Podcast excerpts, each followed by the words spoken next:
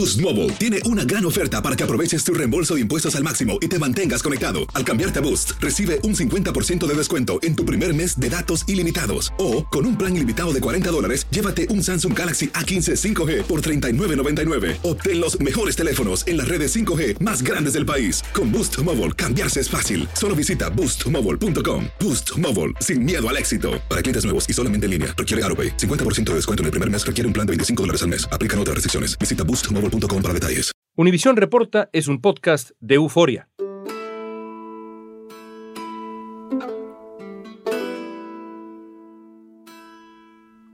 En una pequeña ciudad del estado de Iowa, los trabajadores latinos no solo tuvieron que enfrentar el miedo al contagio durante la pandemia. 70% de los pacientes son todos latinos, eh, hablan español, todos trabajan en las plantas de procesamiento de carne o son trabajadores agrícolas. En plena pandemia continuaron trabajando sin garantías. No recibieron los estímulos del gobierno, se enfermaron y ahora viven con las secuelas del COVID de larga duración. Yo estuve dos meses en el hospital, no supe de mí. Pero también encontraron gente que les tendió la mano y otros en la comunidad convirtieron la crisis en una oportunidad para unirse de verdad.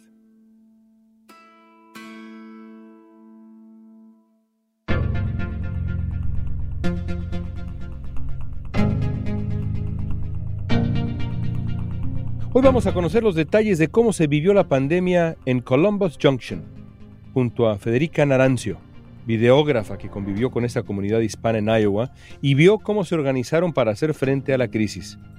Federica decidió contar esta historia en un documental llamado Unidos en Iowa. Hay gente que hasta ese momento, anglosajones, quizás no se habían dado cuenta del sufrimiento por el que había pasado mucha de esta gente.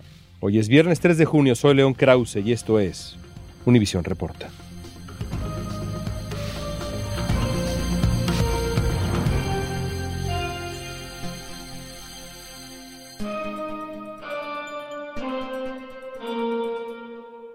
Mi nombre es Federica Narancio, yo soy editora senior para video en Univisión Noticias Digital. Federica, ¿cómo empezó este proyecto en Iowa? ¿Por qué Iowa? En su momento queríamos ver cómo el COVID de larga duración podía seguir impactando a comunidades hispanas que sufrieron mucho ¿no? con el coronavirus.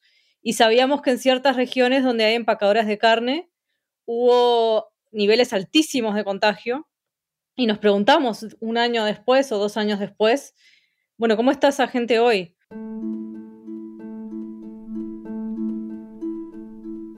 En Iowa, los latinos representan el 18.7% de la población son el mayor grupo minoritario del estado y se espera que se dupliquen en los próximos 30 años. La población blanca, en cambio, ha disminuido en casi todos los condados rurales. En Columbus Junction, que tiene solo 2.260 habitantes, casi la mitad son latinos. Cuando comenzó la pandemia, grandes empacadoras de carne en Columbus Junction y otras ciudades de Iowa cerraron al registrarse casos de COVID. Pero una orden ejecutiva del presidente Donald Trump declaró las plantas de carne como infraestructura esencial, tuvieron que permanecer abiertas.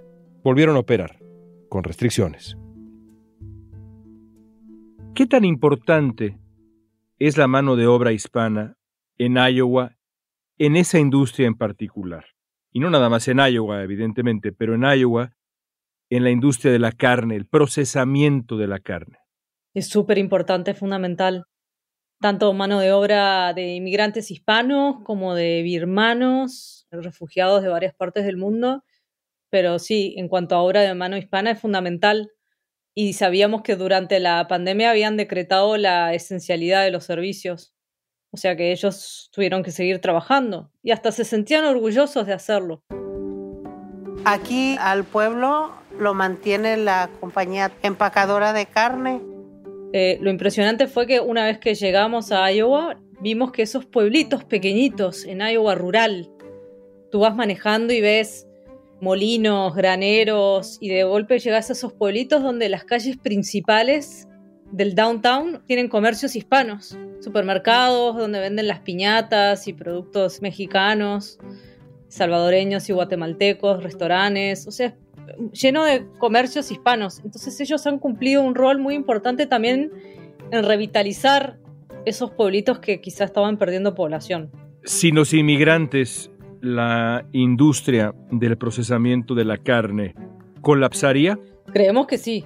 Y por lo que hemos hablado con muchos expertos, incluyendo una de la Universidad de Iowa que durante años estuvo estudiando la población que constituye la mano de obra en esas empacadoras de carne, sin los inmigrantes colapsaría, porque no hay quien haga ese trabajo. Y nos dijo, es un trabajo durísimo, sucio, frío, sangriento, y de verdad que no hay mucha gente que lo quiera hacer. Y sin estos inmigrantes ese tipo de trabajo no sería posible hoy por hoy. Es en cierto sentido la definición de eso que acabas de decir.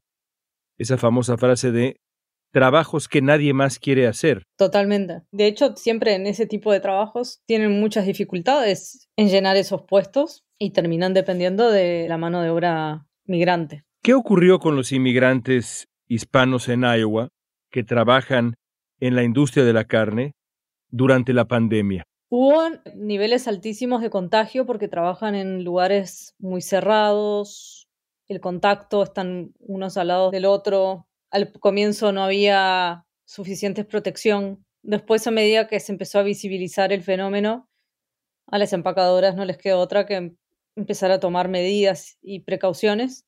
Pero lo cierto es que al comienzo de la pandemia no era así. La mayoría de la gente trabaja allá. Pues mi hija y mi yerno, ellos trabajan en Tyson. Casi podemos asegurar que vino el contagio por parte de ellos.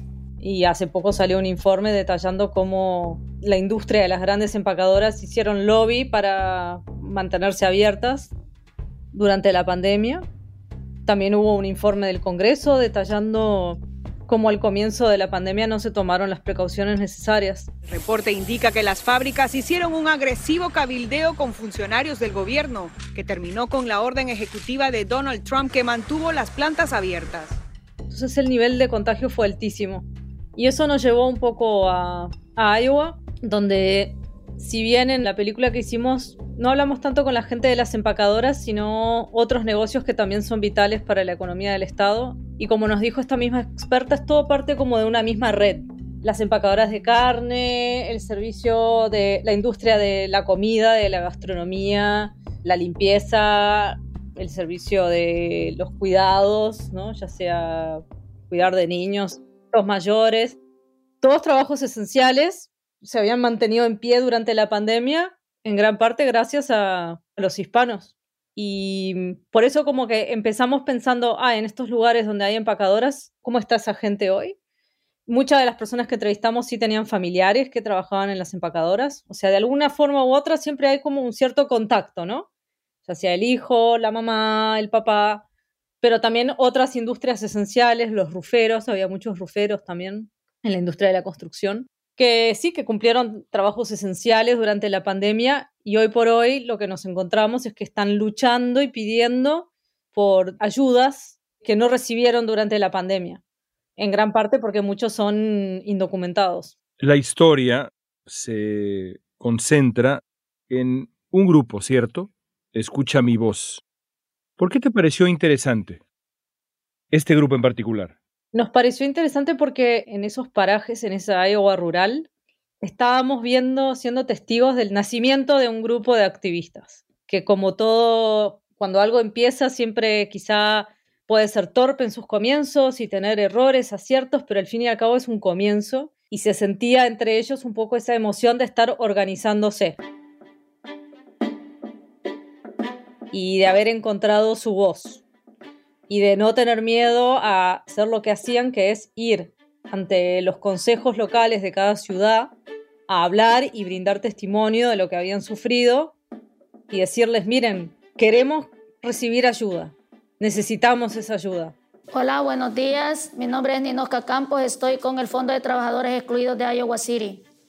Siempre estamos en sus reuniones porque lo que queremos es que escuchen nuestras voces es como que a veces en las reuniones antes, cuando, donde organizaban la estrategia de lo que iban a decir y presentar, todo se daba de manera muy orgánica, pero parecía a veces como una terapia colectiva. Y lo que se notaba era como un gran trauma entre la gente. Como esa necesidad de hablar qué fue lo que sufrieron y por lo que pasaron durante la pandemia. Y entonces el grupo escucha mi voz con la ayuda de algunos activistas ya más formados lo que hacían era ir eso ante los consejos de cada ciudad, ante los alcaldes y funcionarios en unas sesiones que son abiertas al público a hablar y dar testimonio y a pedir ayuda. Y lo que se ve en la película es que algunas de esas sesiones llegan a ser bastante tensas. Hay indignación profunda. Hay indignación profunda y hay también esa necesidad de hablar y de ser escuchados. Y del otro lado hay políticos que escuchan y reciben bien esas peticiones y otros que sienten, siente, hay como a veces choque cultural, ¿no? Y de, de no entender exactamente qué es lo que viene a pedir esta gente y qué es lo que me están pidiendo, por qué me demandan dinero, si yo en realidad el dinero lo quiero usar para otra cosa. Como que a un nivel local pequeño de pueblo, todo se vive con más intensidad, porque todos se conocen y porque quizá hay gente que hasta ese momento, anglosajones, quizá no se habían dado cuenta del sufrimiento por el que había pasado mucha de esta gente. Entonces también esa cercanía, esas pequeñas luchas que se dan a nivel local nos parecieron muy importantes. También descubriste la historia de dos médicos inmigrantes que apoyan a la comunidad latina. Cuéntanos. Sí, correcto. Entrevistamos, como parte de este especial, hicimos un segundo video en el que entrevistamos a dos doctores hispanos, uno es de Venezuela, el otro de Ecuador. Ellos son parte de un equipo pequeño de la Universidad de Iowa que hicieron un trabajo increíble durante la pandemia. Son pulmonólogos, trabajan en la unidad de cuidados intensivos y fueron testigos de la ola enorme de pacientes hispanos que llegaron al comienzo de la pandemia. Les tocaba cuidarlos, pero fueron más allá de sus funciones y hicieron de traductores. Muchos de nuestros pacientes seguían con síntomas a pesar de que la infección inicial había mejorado. Entonces, como voluntarios, se arremangaron y dijeron, bueno, vamos a buscar los datos de las familias, vamos a contactarlos. Y todos los días llamaban y contactaban a los familiares. Y creo que muestra la importancia del idioma, de hablar el mismo idioma, la sensibilidad cultural. Y mm, un poco que esa experiencia los motivó a luego abrir una clínica en la Universidad de Iowa para estudiar el COVID de larga duración. Al darse cuenta de que muchos sufrían COVID prolongado, los médicos hispanos comenzaron un estudio al que se sumaron 400 de sus pacientes para analizar las causas de la enfermedad y encontrar tratamientos que les den una mejor calidad de vida. Cuando recuerdas lo que viste allá y las experiencias de la gente a la que entrevistaste, a la que conociste, ¿qué secuelas dejará el COVID largo específicamente en esta comunidad en Iowa de trabajadores hispanos esenciales? Deja secuelas muy profundas tanto físicas como emocionales y psicológicas. El COVID de larga duración, como nos dijo uno de los médicos, puede afectarte desde la cabeza hasta los pies. Tiene muchísimas manifestaciones. Y una cosa es vivir esas manifestaciones cuando tenés seguro médico y cierto apoyo económico. Y otra es cuando sos parte de una comunidad vulnerable que quizá si no tenés papeles es muy difícil tener seguro de salud. Todo te cuesta más, todo es más difícil. Que yo pienso que estaría mejor que me hubiera muerto, digo, porque ah, como veo las cosas y todo eso, estar batallando y estar lidiando con cosas. Entonces imagínate vivir con depresión o con cansancio, con dificultades para respirar y tener un trabajo que es demandante a nivel físico y sin tener el acceso a la salud. Entonces creo que las secuelas es, por un lado, eso, las secuelas físicas y emocionales, y por el otro, que deja al descubierto las desigualdades en materia de salud que sigue habiendo en este país. Y para esa gente es eso, mucho más cuesta arriba recuperarse. ¿Las empresas ayudan? ¿El gobierno ayuda? ¿Han hecho su parte? Creo que depende mucho dónde, en qué estado uno está como este es un país muy federal, creo que mencionamos en la web que hubo un par de estados que establecieron un fondo para trabajadores excluidos, es decir, trabajadores que por su estatus migratorio no recibieron los cheques de estímulo que millones de americanos sí recibieron. ¿No es el caso de Iowa? Sí hemos sido excluidos, le voy a decir por qué. Porque para unas cosas todos pagamos taxes, pero ellos no hay un, un estímulo para uno decir, sigue echándole ganas yo, eh, aquí está el apoyo. Según las entrevistas que hicimos, sí sentían una falta de apoyo, una falta de apoyo para lograr salir adelante. Y ser reconocidos por lo que fueron, ¿no? Trabajadores esenciales que ayudaron a mantener a flote la economía del Estado durante la pandemia. Dime una historia, una, que te conmovió más que ninguna otra. Fue en una de las sesiones ante el Consejo de la Ciudad en West Liberty. Una chica jovencita, adolescente hispana, dio su testimonio y se puso a llorar y tenía la máscara y no podía ni respirar de lo que lloraba. Mi mamá tuvo COVID y fue horrible y ella no tiene papeles y no tiene quien la ayude. Y eso fue una instancia que nos conmovió mucho. Después hablamos con ella y con la mamá. Y, efectivamente sí, la mamá nos contó que no tenía papeles, que había perdido su trabajo de limpieza durante la pandemia y estaba con sus hijos ahí. Y nos conmovió ver eso, ¿no? Una niña adolescente mm, parándose a hablar por su mamá en inglés y dando testimonio de lo que habían sufrido. Y siendo tan jovencita, haber tenido que pasar por eso y tener que salir y hablar y defender a su mamá fue algo que nos movió bastante.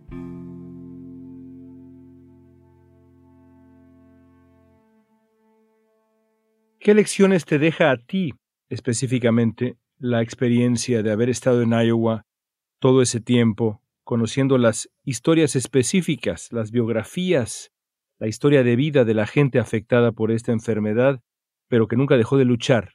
¿Qué lecciones?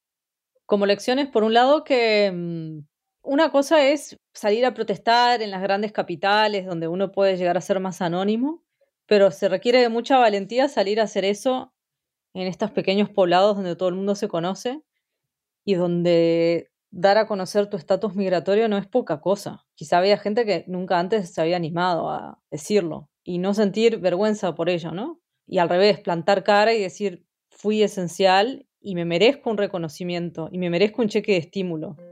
Es pensar de una forma egoísta que una cifra de 1.400 dólares para un trabajador excluido es mucho. Por más que no me vaya a ser rico con esos 1.400 dólares. Esa es una de las lecciones que en esos pequeños poblados y en esas zonas rurales, esas pequeñas acciones pueden constituir grandes actos de valentía otra es, muchas veces cubriendo inmigración vamos a la frontera y nos dimos cuenta que hay grandes historias también en estos estados. Ahí en el Midwest, en el corazón de Estados Unidos, hay mucho para contar y mucho para ver. ¿Qué ha pasado desde entonces con la gente que conociste? El movimiento ha seguido creciendo, han ido a otros poblados que antes no habían ido a hablar y pedir esa ayuda, porque eso se decide en cada ciudad cada ciudad tiene que decidir qué hace, si les da esa ayuda económica o no. Y habían empezado en Iowa City, cuando hablamos con ellos estaban empezando, habían ido a Columbus Junction, West Liberty, y bueno, ahora hace poco han ido a otras ciudades. Ninoska, una de las la líder del movimiento en Iowa, estuvo en Washington, D.C. para hablar ante un evento de una organización dentro de la Iglesia Católica que entrena líderes hispanos como ella. Sé de que es muy difícil para las personas, ¿verdad? Salir de las sombras si tienen miedo a involucrarse en reuniones políticas. Entonces yo los insto que tienen que perder ese miedo. Entonces, Escucha mi voz está constituyendo como una organización formal que va a seguir peleando por otros asuntos de la comunidad hispana. Federica, intuyo que la gran lección quizá es que de la crisis nace la oportunidad y quizá de este periodo de dolor, surgirán líderes en esas localidades, en el estado de Iowa, en esa región de Estados Unidos. Líderes donde antes no había líderes. Sí, muy bien planteado de esa manera porque es totalmente así. Se han formado líderes, han recibido entrenamiento, están saliendo a hablar, están aprendiendo, están tocando otros temas que afectan a la comunidad hispana. Me contaron algunas de Escucha mi voz que Areli, con la que todavía no pudimos hablar, eh, la están animando a Areli Espinosa, la están animando a que se presente al Consejo de la Ciudad de Columbus Junction. Entonces quizá también, quién sabe, se involucran en política y se sienten escuchados, se sienten envalentonados, digamos, sienten que sí pueden hacerlo y que quizá no todos sean victorias, ¿no? En estos, uno también aprende que hay victorias, derrotas, pero hay oportunidades. De la crisis y el dolor, la oportunidad y el crecimiento. Federica, gracias. Bueno, muchísimas gracias. Un gusto hablar contigo.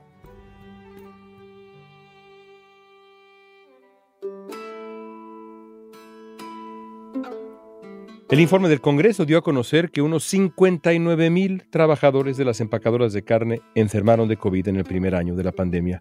269 perdieron la vida. Para el presidente del Sindicato de Minoristas, Mayoristas y Grandes Almacenes, este informe es apenas un paso y queda mucho por hacer para evitar que las empresas pongan sus beneficios por encima de la vida de sus empleados. Escucha mi voz, el grupo de activistas de Columbus Junction exigió a las autoridades locales que distribuyan 261 mil dólares en pagos directos. Hasta ahora, solo en Iowa City y en el condado de Johnson acordaron pagar 1.400 dólares a las personas afectadas. El documental completo, Unidos en Iowa, Latinos luchan por apoyos económicos en tiempos de pandemia, se puede ver y vale mucho la pena en univisionnoticias.com.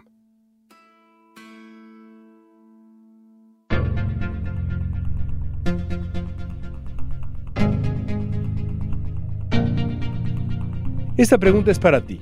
¿Cómo afectó a la comunidad hispana donde tú vives la pandemia? Responde utilizando la etiqueta Univisión Reporta en redes sociales y danos tu opinión en Facebook, Instagram, Twitter o TikTok. Si te gustó este episodio, síguenos y compártelo con otros. En la producción ejecutiva, Olivia Liendo. Producción general, Isaac Martínez. Producción de contenidos, Mili Supan. Asistencia de producción, Isabela Vítola y Débora Montaner. Música original de Carlos Jorge García, Luis Daniel González y Jorge González. Soy León Krause. Gracias por escuchar Univisión Reporta.